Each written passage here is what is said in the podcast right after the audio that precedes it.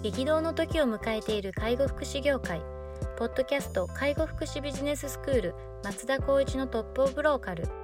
大手外資系アパレル会社のトップセールスマンから介護福祉事業経営者に転身した松田光一がこれからの介護福祉経営に求められるものについてお伝えしていきます。既存事業がうまくいかなくなってきた。今後の事業展開が不安などのお悩みを抱えている経営者の方。異業種から介護福祉業界への参入を考えている経営者の方これからどんどん事業を拡大していこうと考えている経営者の方など介護福祉ビジネスの入門から応用までさまざまなステージの方に楽しんでいただける番組です。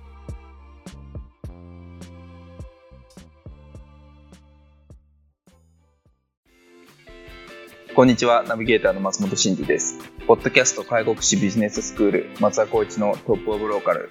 トップオブローカルとは介護福祉事業において地域に密着し、地域に愛されることで地域のナンバーワンになることです。松田さん、本日よろしくお願いします。よろしくお願いします。えー今日はですね、お便りいただいておりますので、行きたいと思います。えー保育園の責任者の方からです。不明不平不満ばかり言うスタッフに困っています。そのスタッフは仕事はテキパキとやってくれるので問題はないのですが、勤務中にいつも周りへ不満ばかり言っています。その不満を聞くと確かに一理あるかなと思うような内容なのですが、文句ばかり言って自分で状況を変えるような行動はしません。このようなスタッフにはどのように対応したらよいでしょうかというようなご質問です。はいまあ、どんな仕事でもどんな事業でもあるやあるんだろうなっていうような内容ですけど、うん文句ばっかり言う人っていうまあ、これ保育園に限らずですね。限らずだと思いますね医。療も介護も福祉いやもうこれはもうどんな仕事でも一般企業でもそうか。一般企業でもそうですよね。あの判断基準がやっぱりこういつも言うようにやっぱ例えばその事業所園もしくは会社っていうところで判断基準を設けた方がいいというところでいくとまず面接の前の段階でこういう人を入れるか入れないかあでも判断ってその基準があったとしても入ってからじゃないとわからあ、ないわからないですよね。じゃあ入ってからそういう問題がある人に対してどう対峙するかっていうところもいつもまあちょっと口を酸っぱく言いますけどルールがあって、まあ、それの方針マニュアルがあってその上で判断していくってことが大事だと思ってます。でまあ、ある著書とかにも絶対書いてあるんですけどやっぱりこう優秀な人材はあのなんだろうなイコールやっぱりものを言うっていう方々が多かったりするんっていう中のそこまでは許容だと思います。でもそれ以外に逸脱したやっぱり態度例えば今回の問い合わせでいくとあの不満を言うけどこう自分としての文句ばっかり言うけど状況を変えようとしないっていうところでいくとここは僕判断としてはもうこの人は、まあ、そのその事業所とか園とかに必要ないっていう判断をせざるを得ないなるほど。と思うんですよね。うん言ったところに対してはこちらは対応して改善を見越したでもあなたもこれを改善してくださいここはやっぱギブアンドテイクななんですよ。それをできないんであればやっぱりなんだろうな規定としては減俸だったりとか昇給だって高給だったりとか降格だったりとかそういったところをやっぱり提示していかないとその頑張ってる人がそれを見ていることによってその人だけにこう対応している会社企業事業所ってなかなかやっぱりおかしいと思うんですよね。あの人は文句言えばそれに対して対応してあげる。でも私たちは頑張ってるようにものを言わない中では対応してくれない。不満が募っていて、もういわゆるこう何もおものを言わずに退職ってする人たちも少なからずいると思うんいるでしょう。ね。頑張ってる人たちがやっぱりこうちゃんとした評価を与えられずに、ものを文句言っている、何もしない人が会社が担当しながらも会社がそれを対応するみたいな、パワーバランスはやっぱりちょっとおかしいんじゃないかなと思うので、何よりもそれを口頭ベースで判断するんじゃなくて、この会社、この園っていうのの基準のもと、話をしていって、いい悪いって判断をしていたっていうことをちゃんと提示する。もしくはその他の方々にちゃんと開示するっていうことが絶対必要だなと思います。なるほど。このお便りだと、そのスタッフの方は仕事はテキパキとやってくれるうん問題はないっていうようなことですけど、まあそこだけで見ると、うんじゅあなんていうんですか、問題を捉え間違えるというか、うんうん。仕事内容だけ見てしまうと問題ないからまあいいかみたいな感じになるといかいけないっていう感じそうですね。例えばまあ、これはうちだけの、当社だけの話でいくと、テキパキできるっていうのも普通だったらこれスタンダード当たり前だというふうに意識してるんですね。あでも、その当たり前はみんなやってても、それを逆にメあとプラスだと考えても、マイナスのこともやっぱり。話してやってるわけじゃないですか。私の基準は、テキパキやって当たり前、いや、でも、いて、えーもらうと、うんありがたいからとか、助かってるからっていうのは、もう置いといて、今、現状どうなのかっていうところをちゃんと判断軸にしようというふうに言ってます。なるほど。最終的にやっぱりそれが改善できないであれば、やっぱりそこはしっかりとしたベーシックに対応しようってことは伝えてます、スタッフになるほど。あとこの不満の内容を聞くと一理あるかなと思うみたいなうんうんところもありますけど、うん。この辺についてはどう対処する？先ほど言ったようにレビューテイクですよね、うん。1であるっていうところになるとその不満っていうのは原因ですよね。うん。そのうまく回っていないという原因があったとしたらそれはまあ事業所もしくは会社として改善するに取り組むべき。うんうん。1でやるところはやっぱりこちらとしても歩み寄らなきゃいけない。でも1でないところですよね。ないところに関してはそれはダメだよそういうふうにしてくださいって言っていかないと、さっき言ったようにその方に対してばっかりじゃなくてそれを見てるスタッフもいるよということを考えて対応してほしいっていうのがあるんですねそうですね。そこのその見てるスタッフとかこう不満を聞いてるスタッフがいるっていうところをやっぱその考えないといけないですよね。よくあるのがこの人は何も文句言わない頑張ってくれてる例えば通貨の中だっていうところに甘えてる上司管理者は多いですね。あだったら毎回のようにやっぱり、えっと感謝の気持ちを述べた中で今どうかっていうことをしっかりと定期的に密にコミュニケーションを取っていって実装させるのはいいけど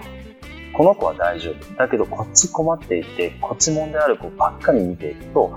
私だって言いたいことはある。もしくは、まあ、その人に対しての対応の仕方よくあるのが困った人がいる。いやごめんねと。でもあの人はこういう風だからちょっと我慢してねっていう上司の人って多かったあ、多いですよね。なんで我慢しなきゃいけないのって話なんですよ僕からしてみたら。うん。我慢するんじゃなくてそこは対峙してこうだけどダメだよっていうのをまあ難しいかもしれないけど見せていく。でその頑張ってる人たちもやっぱ見せなきゃいけないんですよね。あの人ねこういうふうに対応しているけどいいところはいい。悪いところはダメ。っていうところで言ったら一でやるっていうところをちゃんと頑張ってる人にも伝えながら一理ないところはこういうふうに対応してるよってことを言ってあげないとそうですね。そこを、まあ大丈夫でしょ、この子は。って思いながらスタートしていったら、全部組織っていう人は狂いますよね。確かになんか大丈夫でしょ。なんかあいあの子はまあ大丈夫だよねみたいな話ってよくありますよね。まあ、絶対そんなことないですよう。ん。でも、やっぱりその、大丈夫でしょっていうよりも、頑張ってることを頑張ってるよねって伝えてあげることはまずしてほしいですよね。あなたのことを見てるし、頑張ってるし、何かあったら言ってね。というようなことは、やっぱり声として出してあげたい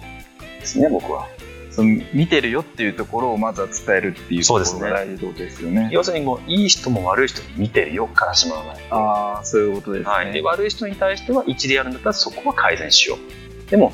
うんと一理ないところに関してはあなたが改善してをやっぱり定期的にやっていく。でもこれも3回4回やる必要はないと思います1回目あったら2回目あったら3回目でダメであれば部署替えするとか昇給じゃなくて、まあ、し降格にするとかそういうような部分も考えていかないと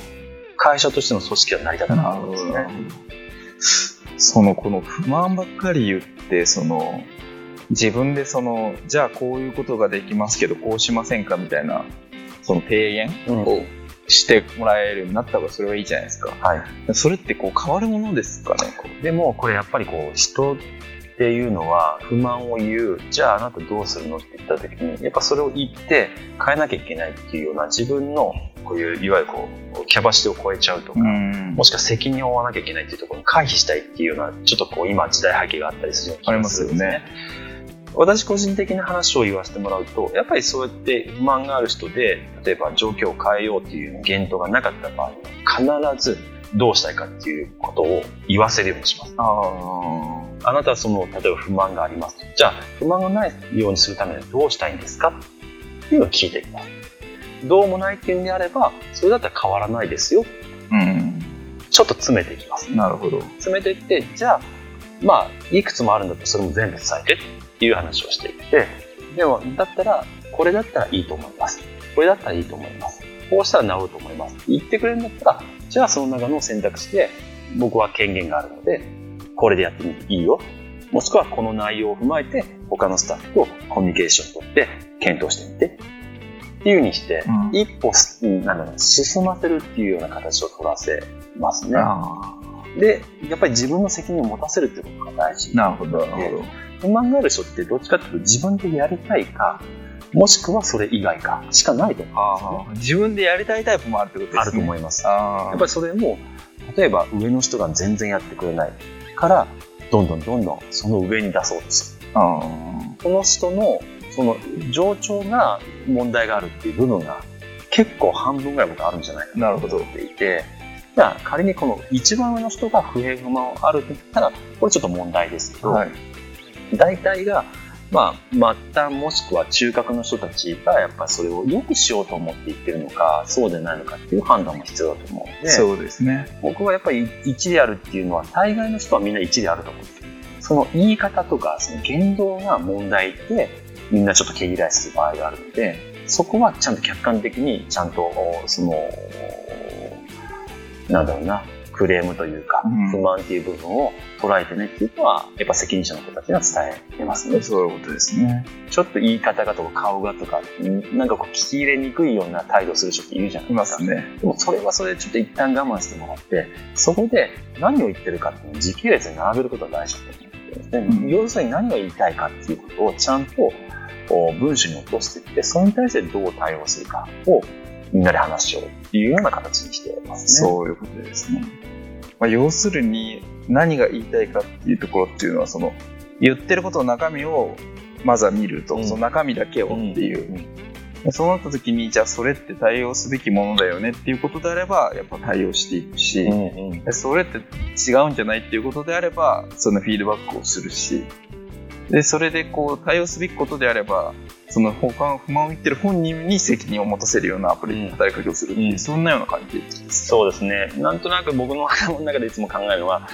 まあちょっとおこがましいですけど、僕は医者であって、は痛いって言ってる患者さんに対してどこが痛いかって聞くじゃないですか、はい。でも実際胃が痛いって言いながらも原因はもしかしたら手かもしれないい、うんそういうのが分かるのでいつも僕は解体をイメージしていてなるほど。バーッと分解していった中であここの問題なんだっていうとこだけひ引き出すと。だからそれの問題があなたの言動だとしたらそこは改める。なるほど。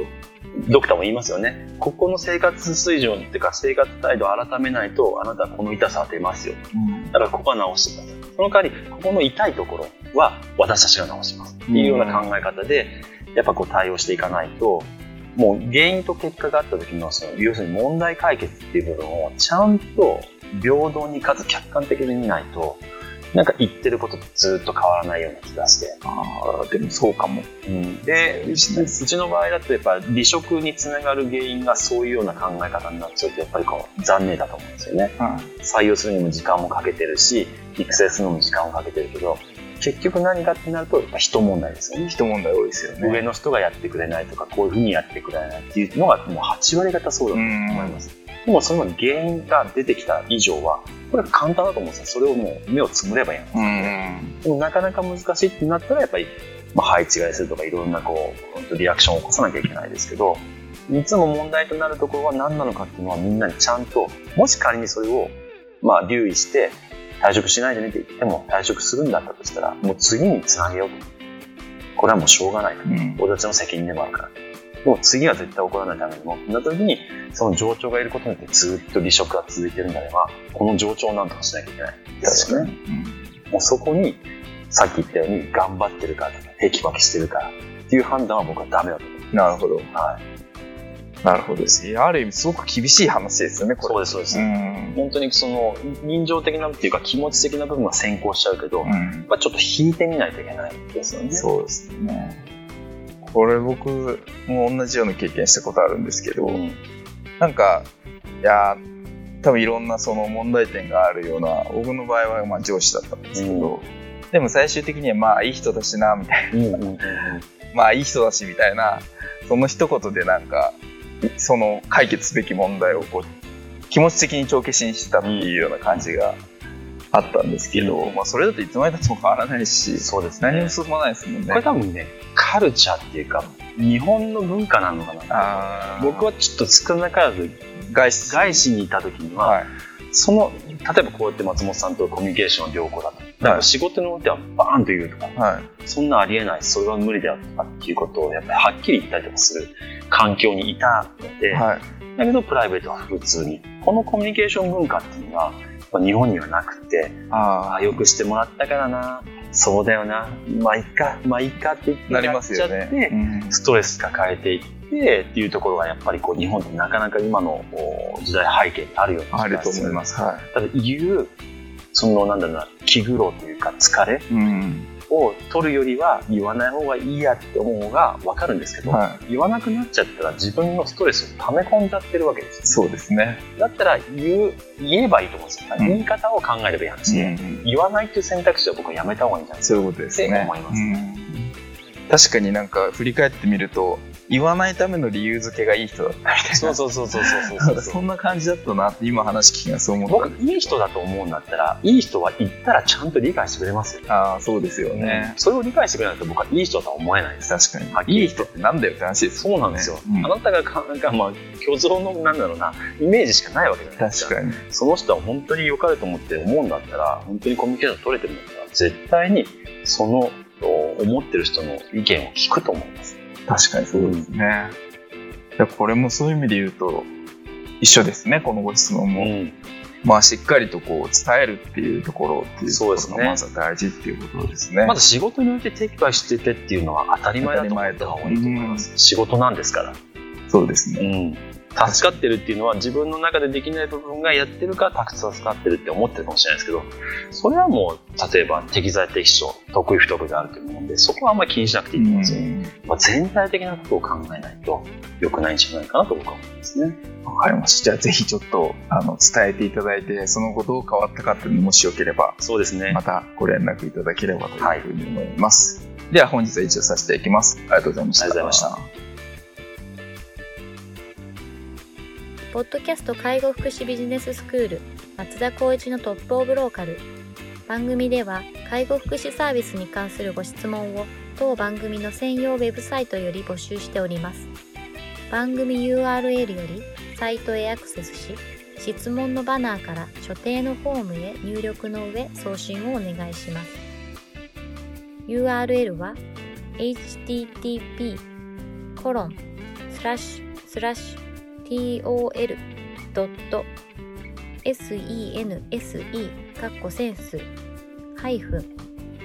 world かっこワールド .com かっこコムになります。皆様のご質問をお待ちしております。